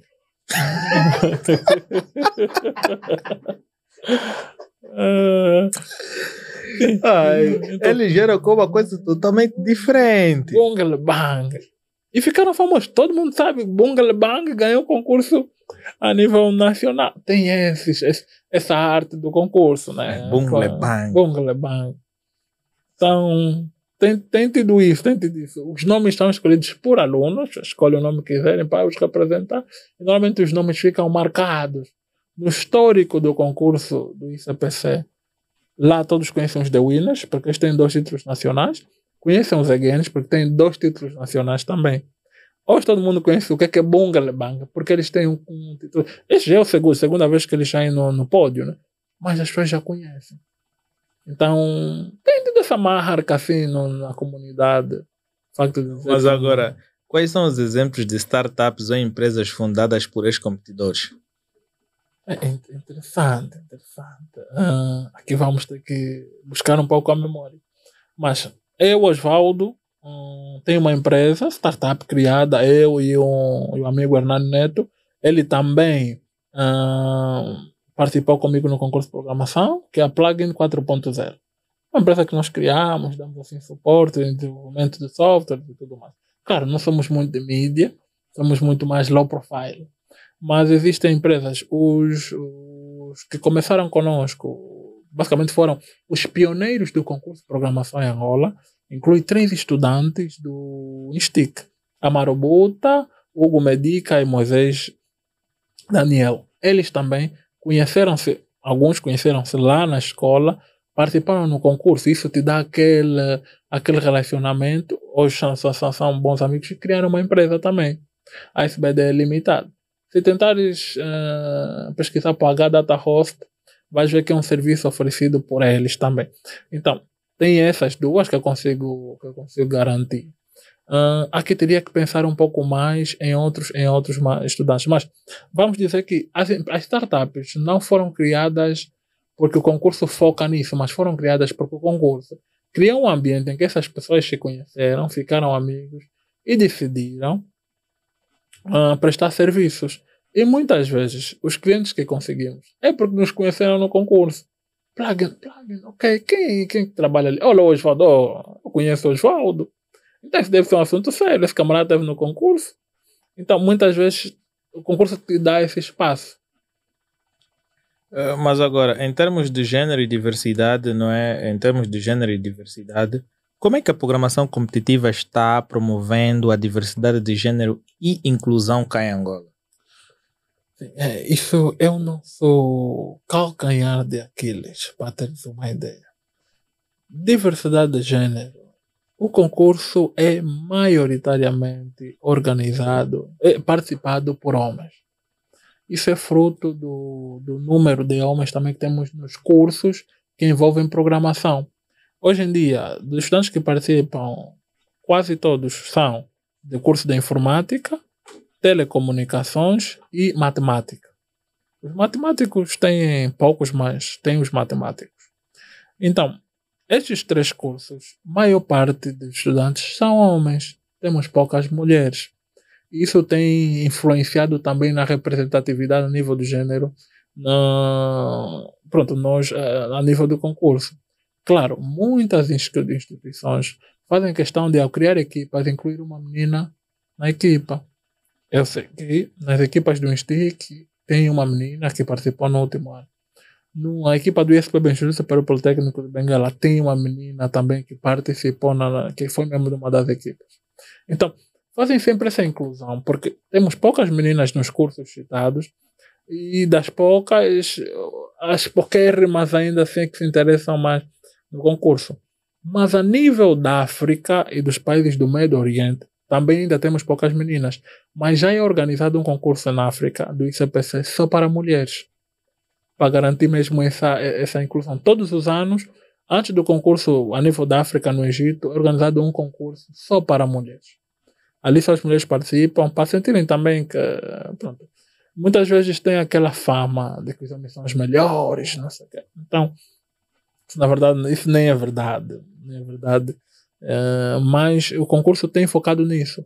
Criou-se um concurso anual só para as mulheres participarem, para se sentirem mais incluídas, e essas mulheres depois para formarem equipas, para participar no ICPC lá com os rapazes também, porque é nossa intenção que as mulheres também participem. Nós, quando vamos para as universidades, já recomendamos, olha, estão a criar equipas, as mulheres também, queremos que as mulheres vão para lá. Queremos que as mulheres também nos representem. Aí irmos para o Egito, na primeira vez que fomos, levamos uma, uma mulher, uma estudante do INSTIC. E ela, por acaso, estava lá por mérito, porque ela era muito boa, era muito boa no código. Então, teve esse espaço. E nós, pronto, sentimos essa falta das mulheres, muito fruto do curso também que, que, que envolve programação, e muitas vezes nós deixamos esse alerta, olha, estão a criar equipas, incluam mulheres, as mulheres também formam equipas só de mulheres. Mas, como disse, as mulheres já são poucas nos cursos, então. Mas eh, existem esforços que, que são feitos para envolver as mulheres na programação. Sim, tem, tem, tem, tem, feito, tem, tem existido uma ginástica, mesmo na comunidade a nível da Angola, para, para incluir as mulheres. Eu tenho visto muitos fóruns dedicados às mulheres. Eu sei que um pessoal do, do, do, do GDG, ah, a Margarida, Salete, a Elisa Capololo, tem sido daquelas mulheres de destaque que têm organizado certos eventos para garantir que as mulheres também, primeiro, saibam que existe a programação e que não tenham medo, que não é extremamente complicado. Claro, é um pouco desafiador, mas que as mulheres também podem. Tem que estar lá e mostrar que as mulheres podem. Isso a comunidade de desenvolvimento de software programadores em Angola tem, tem, tem feito algum esforço. Eu sinto que mesmo nas outras áreas também já tem mais fóruns femininos. Na verdade é para dar espaço para as mulheres, para sentirem que vocês também são capazes. Vocês também são capazes e podem estar ali. Nós, a nível do ICPC, o que nós sempre fizemos é deixar por recomendação, olha, que vão organizar o concurso, querem participar, lá, envolvam as mulheres. As mulheres precisam participar. Nós, nos nossos discursos, envolvemos sempre isso. Então, temos feito esse esforço também. Mas agora, uh, em termos de futuro, não é da programação competitiva cá em Angola, como é que você enxerga o futuro da programação cá? De certa forma, nós conseguimos olhar uh, os próximos anos que vêm com mais esperança. Mais esperanças, porque nós olhamos muito pelo histórico que temos do, do, do concurso. Uh, primeiro, uh, esperamos que mais empresas estejam incluídas no processo, porque ainda temos muitas empresas que podem estar lá apoiar, empresas ligadas à tecnologia, as outras empresas mesmo normais, mas hoje em dia todas as empresas têm um técnico de TI. Hoje em dia todas as empresas têm um, um camarada que vai mexer nos computadores para aquilo funcionar. Hoje em dia já temos até programadores na função pública, algo que não existia. Então, o que nós conseguimos prever e esperamos que realmente seja desse jeito é que as empresas se envolvam mais no evento. Por motivos de representatividade, se temos mais empresas, vão saber mais sobre o que existem programadores, existe programação competitiva e teremos mais patrocínios, claro. Que é a parte interessante. E também algo que nós ambição, pronto, temos ambição de alcançar é realmente metermos uma equipa angolana no concurso mundial. Estamos há sete anos, nunca fomos no mundial. Isso é dos nossos objetivos principais. Conseguimos meter uma equipa no concurso mundial. Ali faríamos algo que é histórico. Isso é o que ainda estamos a lutar. E depois, um outro desafio, esperamos que professores possam se envolver também no concurso. E muitos de, de, dos professores, infelizmente, são daqueles pá, termo que se garimpeiro. Ele chegou da aula dele e foi embora. Então, mas nós também esperamos que professores possam participar mais, treinar com seus estudantes. Pronto, estarem interessados em aprender um pouco mais e termos professores já permanentes. Ou seja, se, em, se uma universidade tem um professor que, tá, que sabe do concurso, Os alunos podem ir, vão vir outros, aquele professor vai garantir que os seus estudantes tenham sempre qualidade. E isso é que tem feito as melhores universidades do mundo. Para ter uma ideia, a universidade que tem muitos títulos a nível do mundo, é considerada das melhores, é a Universidade de São Petersburgo, na Rússia. Os russos têm ganhado o concurso quase sempre. O que é que eles fazem? Os alunos, ao entrarem no primeiro ano, já é feito um, um filtro. Eles já organizam um concurso de programação interna para escolherem já os melhores. Os melhores já são levados para uma ala que vai ter uma academia lá interna e vai ter professores já a darem treinamentos para que esses representem a instituição. Então, temos professores dedicados nisso. Conseguimos ter esses critérios aqui também. Então, do, do futuro que nós conseguimos enxergar, menos como a OCPC, é que temos mais empresas uh, a patrocinar um evento, mais empresas a visitarem um evento. Isso é o que nós precisamos do mais importante, eu disse que é mesmo prioridade, é algo que não nos deixa dormir, sinceramente, é garantirmos uma equipa no concurso mundial. É, mas agora, quais são os objetivos de longo prazo para o desenvolvimento dessa comunidade? Sim, para a inclusão pronto, da comunidade em si, nós esperamos que nos próximos anos conseguimos ter todas as universidades do país. Todas. Acho que nos faltam ainda entre 5 a 10 universidades que não estão no concurso. Queremos garantir que todas as universidades do país participam no concurso. E não uma vez ou outra, mas todos os anos. Porque ainda há anos que nós temos uma universidade que não consegue vir, porque não tem condições financeiras também. Isso é um tema. Uh, segundo, é que nós uh, tenhamos constante, temos um, um resultado que seja realmente frequente. Porque nós temos épocas em que temos muitos bons resultados, mas temos épocas que baixamos muito de qualidade. Então, para o futuro, nós queremos garantir que daqui a 10 anos isso seja mesmo algo rotineiro. Isso é, tem que ser algo comum nas nossas universidades, comum nos nossos estudantes, em garantir que já sabemos, todos os anos temos que participar no concurso e temos que ir com bons resultados. Então, a longo prazo da nossa comunidade, como eu disse, faltam-nos cinco províncias, se a memória não me engana, para participarem no concurso. Nós queremos garantir que estes venham, porque tem sido uma luta enorme. Claro, temos apoio do Ministério do Ensino Superior também já, isso já facilita, mas queremos garantir que essas cinco universidades participam e que mais profissionais se envolvam também no concurso, porque hoje em dia temos estudantes, mas pessoas que já trabalham e tal conseguem também dar algum suporte nisso esperamos que essas pessoas também se envolvam. Eh, mas agora, é, para além disso, o apoio governamental é um critério muito importante, porque qual é o nível de apoio do governo ou governamental que vocês têm? Isso é algo muito bom, muito bom. É, é, isso é das coisas que temos menos que reclamar. Temos pouco que reclamar. Desde os primeiros anos do concurso, sempre tivemos a presença do secretário de Estado do Ensino Superior e do ministro das Telecomunicações. Isso é algo que foi mesmo constante. O pessoal sempre esteve ali. Agora, nós conseguimos afirmar que temos apoio do Ministério do Ensino Superior, do Ministério das Telecomunicações e do Gabinete de Quadro do Presidente da República. Temos tido esse apoio com alguma constância. E muitas vezes, nem sempre é financeiro, nem sempre esse pessoal chega e dá dinheiro. Mas para trazer todas as universidades do país num sítio, eles têm que ser convidados. Quando convidas como ao CPC, o reitor vai é ele não conhece concurso, tá? não vou gastar dinheiro com isso. Quando vem um convite em nome do Ministério do Ensino Superior, é diferente. Pá, o Ministério está nisso, pá, isso é sério. Ele vai mandar os estudantes. Então, o Ministério do Ensino Superior tem garantido que esse convite chegue a todas as universidades. E mais do que isso, eles têm estado lá todos todos os anos. Atualmente nós temos inclusive a Sonangol, que é a empresa pública, pronto, que, que envolve o Ministério dos Petróleos, que hoje em dia o Ministério dos Petróleos também já apoia o concurso. E muitas vezes nós para irmos para o Egito não temos tido dinheiro. Porque as empresas que patrocinam nem sempre conseguem cobrir os custos. Claro. No primeiro ano fomos duas equipas, são seis alunos, e foi eu como professor. Seis alunos e um professor, são sete pessoas tens que comprar bilhetes de passagem. E estamos a falar sete pessoas, 7 a 8 milhões de quadros.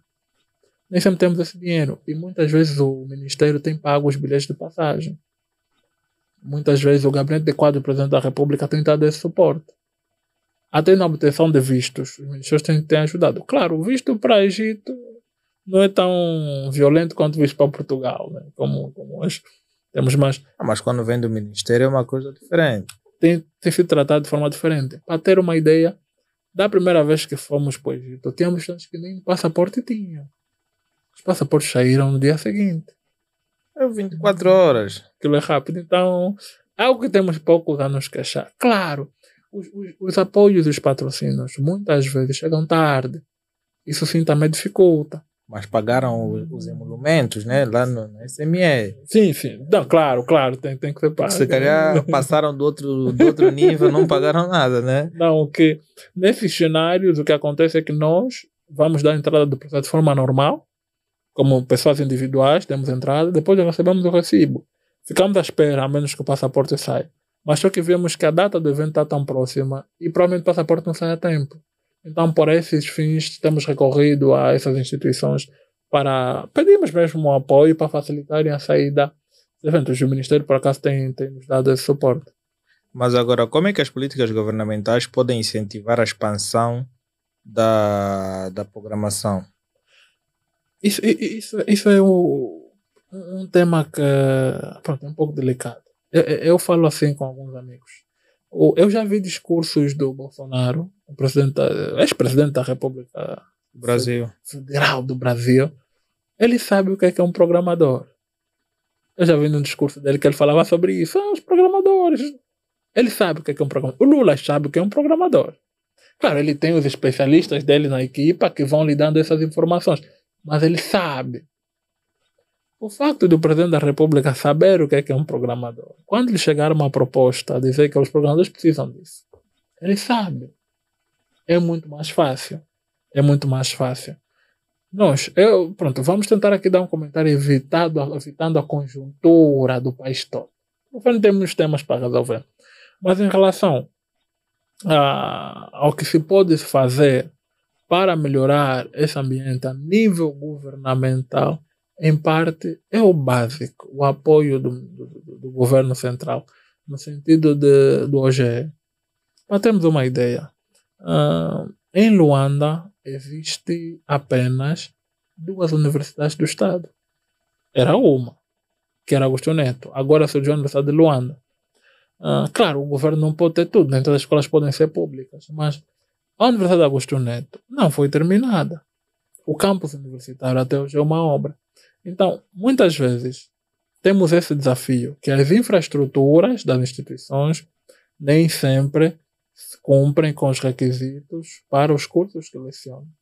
Vamos evitar entrar em conjunturas políticas.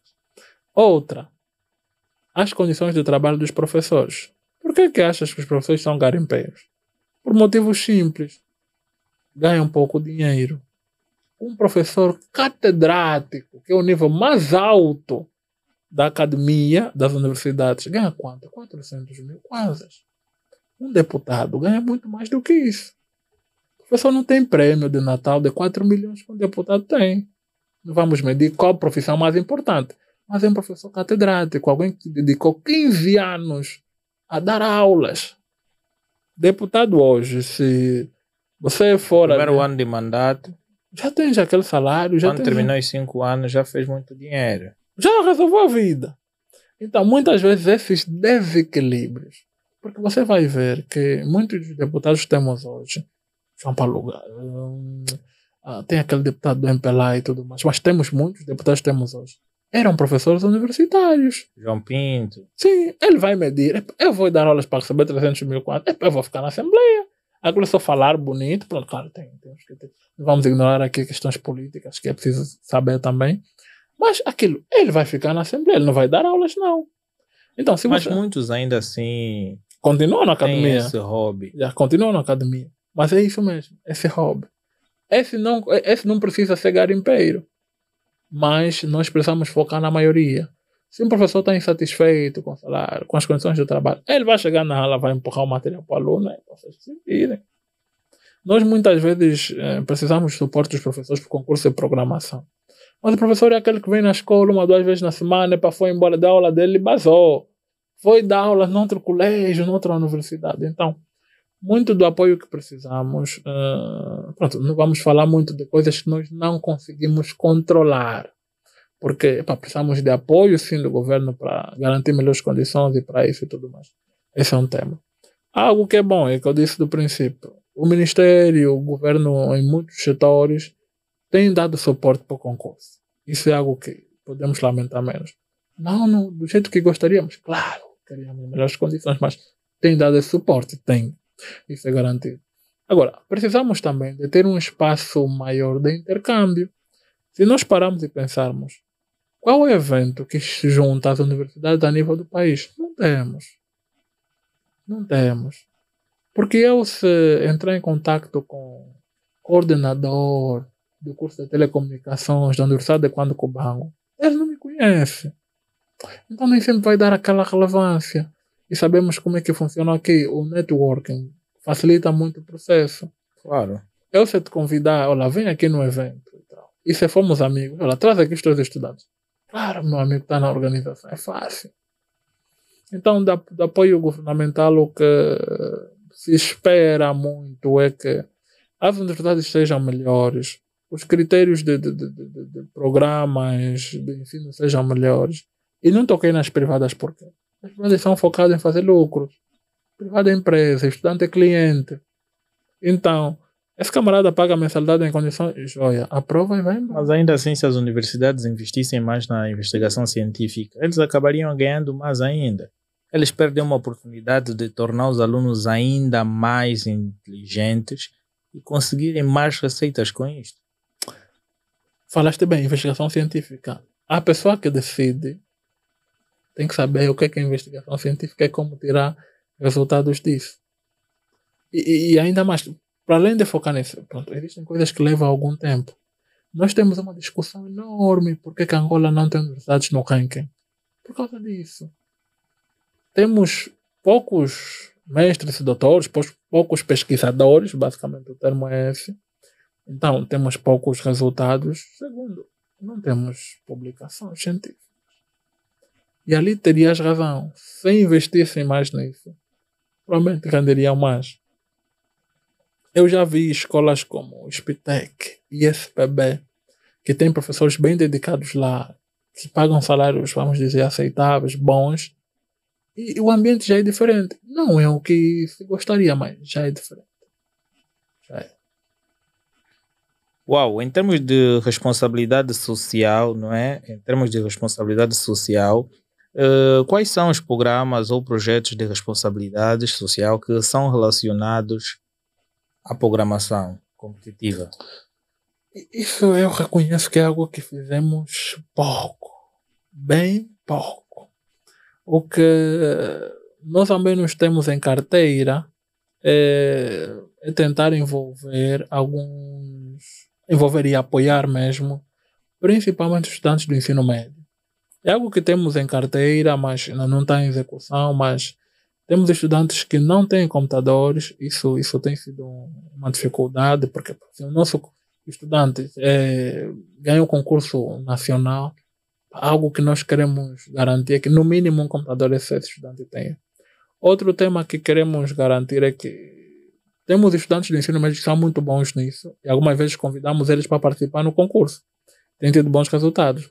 Queremos é garantir que esses estudantes tenham acesso à universidade com bolsas.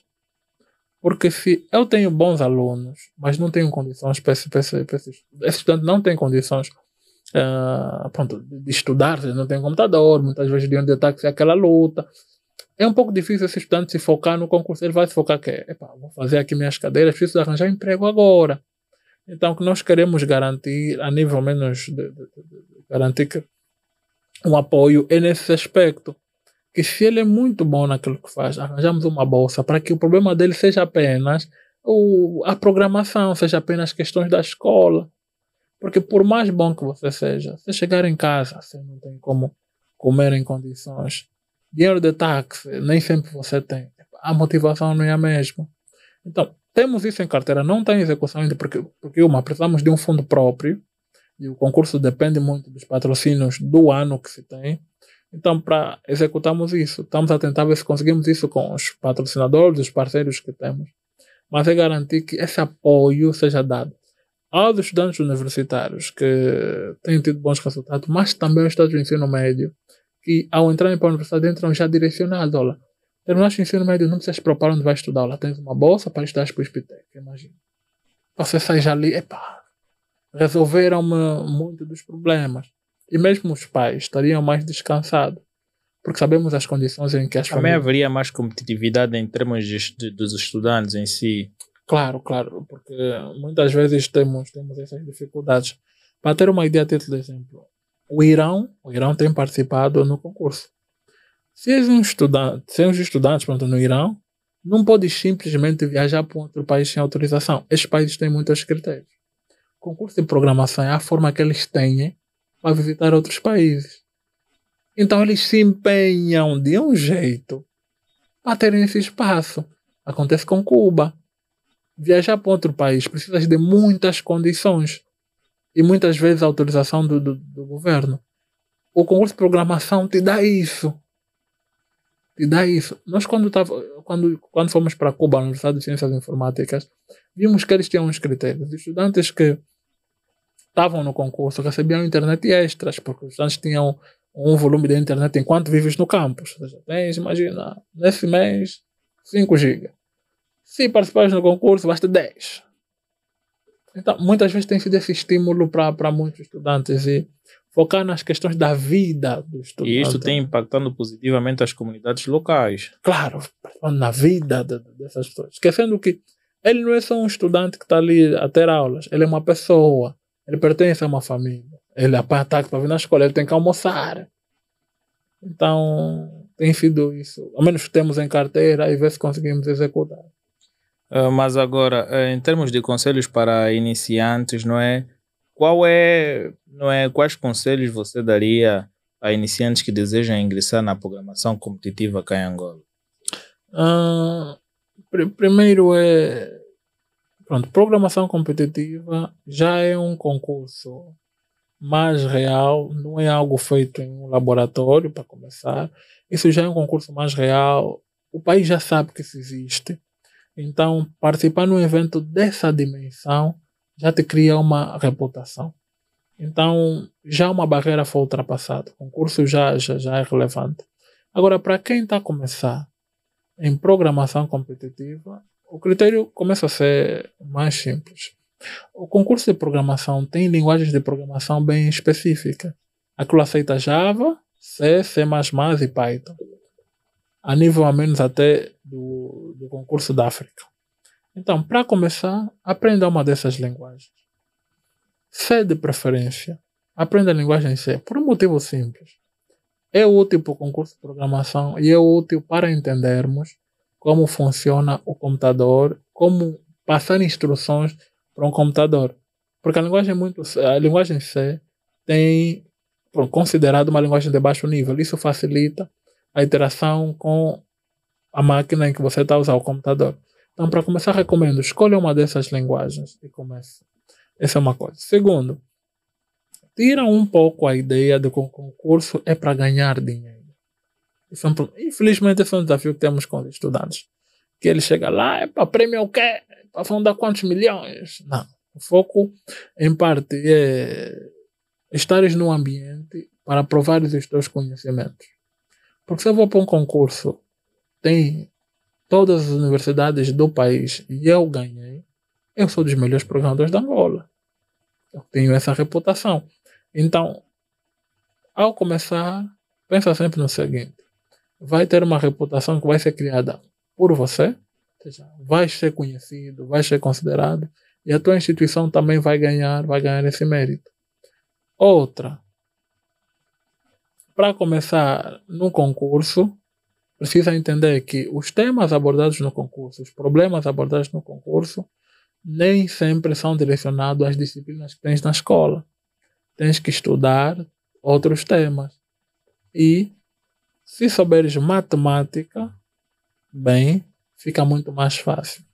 Claro, inglês é um tema que chega a ser obrigatório. Um fator Tá. crucial. Sim. E essas habilidades que vou citando aqui não serão só úteis para o concurso, serão úteis para a vida. Hoje eu entendo inglês e converso em inglês, participo em eventos em inglês. O concurso me obrigou muito isso. Eu sabia o básico, mas no concurso você era obrigado a ler os problemas todos em inglês, resolver as soluções e enviar.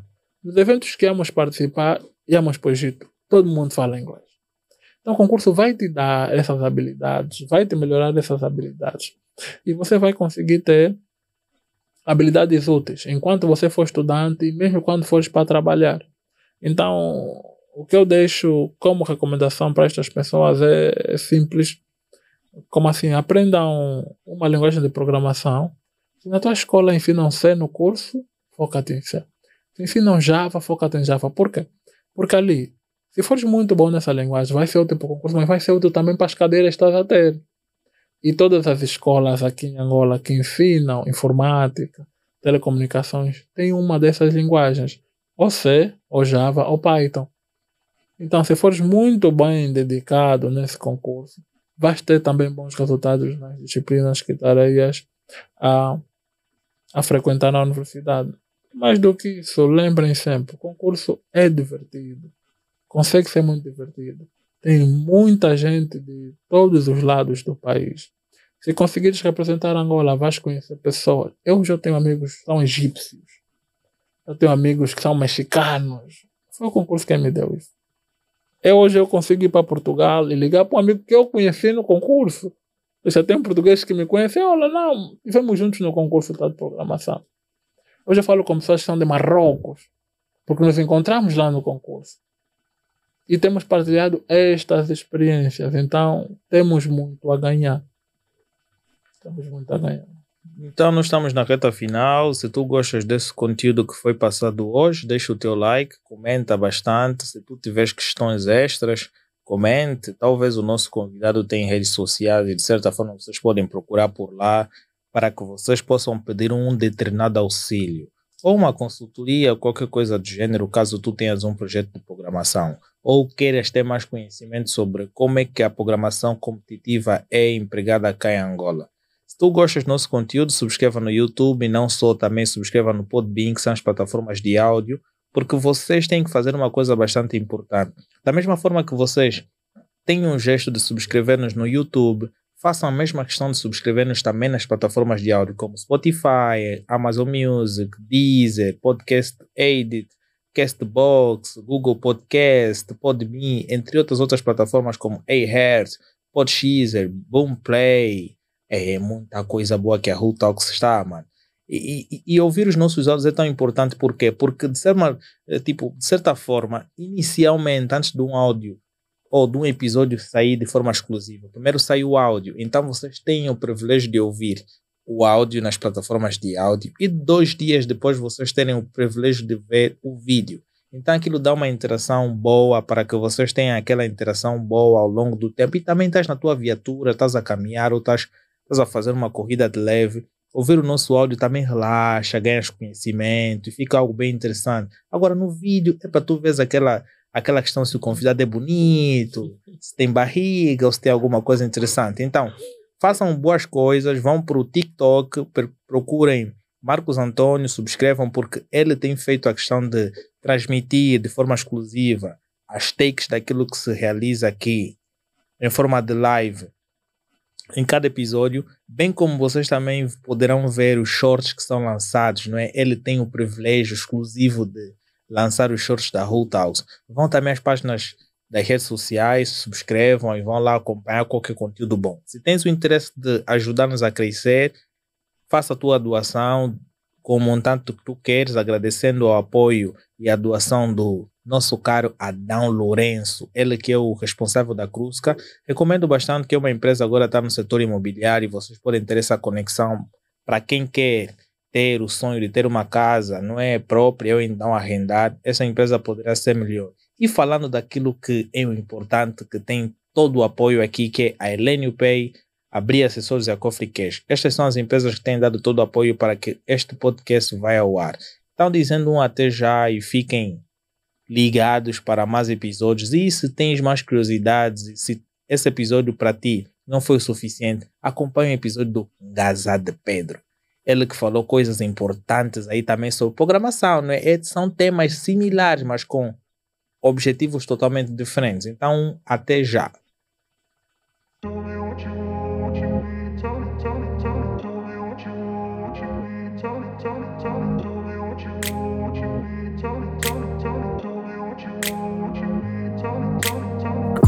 Place where they told you what to